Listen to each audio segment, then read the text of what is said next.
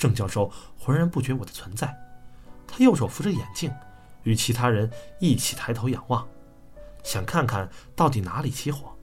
他的左腋下还夹着一个牛皮公文包，这公文包我印象很深，比一般尺寸要大，包角有一条银线箍住，有两处被火烧的痕迹。这个公文包是郑教授的爱物，某一年奖励先进工作者，单位发的，据说救过他的命，他走到哪里都带着，能带着这个包，我绝不可能认错人。王小毛见我沉吟不语，以为没听见，又指了一遍。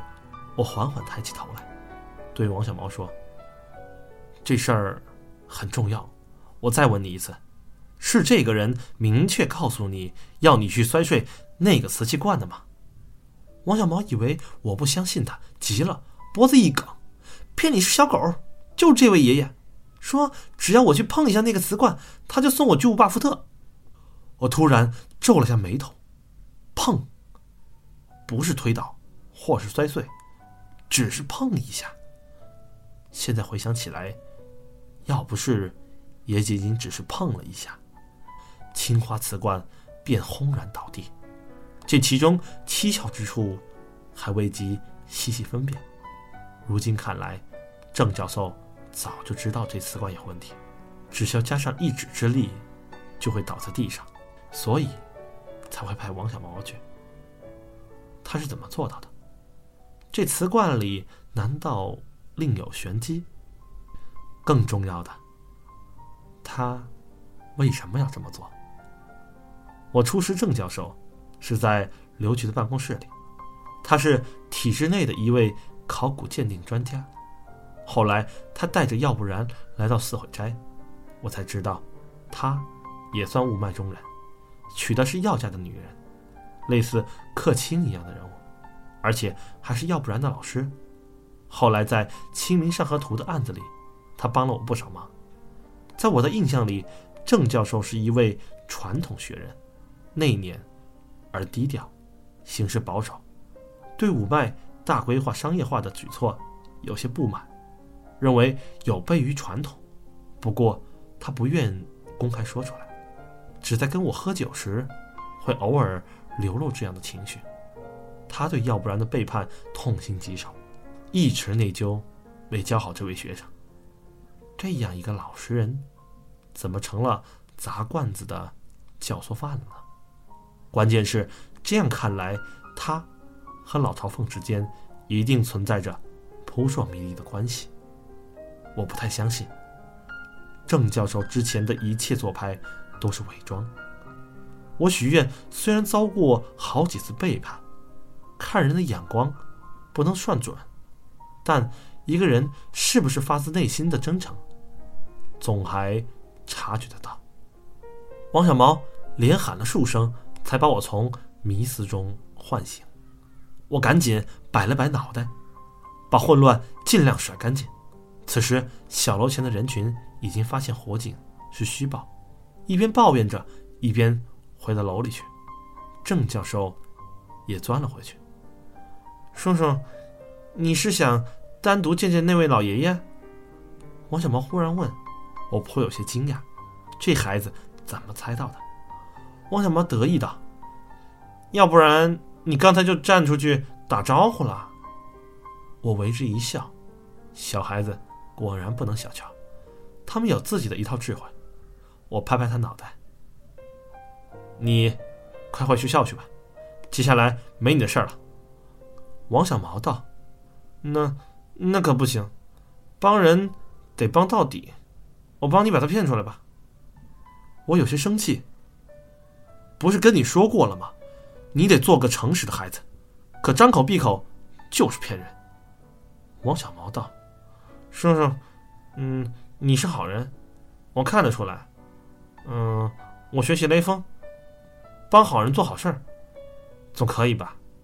我一时语塞，我略作思忖，借了王小毛书包里的一页作业纸和一支铅笔，刷刷写了几行字，递给他。叔叔不想让你骗人，这样好了，你把这张纸交给他，就成了。千万别说我长什么样子哦。王小毛拿过纸条，跑了过去，隔着灌木丛，我看到王小毛一溜烟儿跑到门口，拦住正要进门的郑教授。郑教授接过纸条，还有些迷惑，但一看其中内容，浑身猛然一震，他俯身下去，连连追问。王小毛只是摇头，然后转头跑了。他动作灵活，郑教授根本追赶不及，只得站在原地，又看了几眼纸条，转头进楼，脚步竟有些踉跄。我其实，在纸上只写了一句。若要人不知，除非己莫为。然后留了一个时间和地址，没留姓名。让王小毛去送信，本身就是一个暗示。你收买别人砸三顾茅庐青花瓷罐的事儿，已经败露。不必多说，光这个暗示就足以逼迫郑教授不得不来赴这个约。我选定的地点是在航海路靠近。秋涛路附近，这航海路的历史可是相当悠久，明清时就有，最早是连接杭州与海宁的通道，就是沿着钱塘江的一流海棠。后来岸线发生迁移，海棠这才变成了路，至今在这条线路沿线还保留着许多海棠及附属遗迹。我约郑教授见面的地方。是在一段海棠遗迹的塘下，这里有一座唐王庙，也叫做五龙庙。我之所以约他在这里，是因为我之前听过一个传说：前庙修海棠之时，这段屡修屡毁，他只好割开手指，把自己的血混入泥土，这才修起来。后来当地人在这一段的塘下盖起一座唐王庙。比别的地方都灵验，老百姓们有什么争执纠纷，都到这庙里，请唐王裁断，比官府还灵验。很久以前，这里还挂着一块正大光明的牌匾，是从衙门里摘下来的，历任县官谁都不敢抬回去。我想郑教授应该也听过这个传说，可以体会到我选择这里的讽刺意味。黑灯瞎火，正大光明。他到底怀着怎样的心思？就让唐王来评判一下吧。我把王小毛打发回学校，然后稍微做了点准备，便动身前往航海路。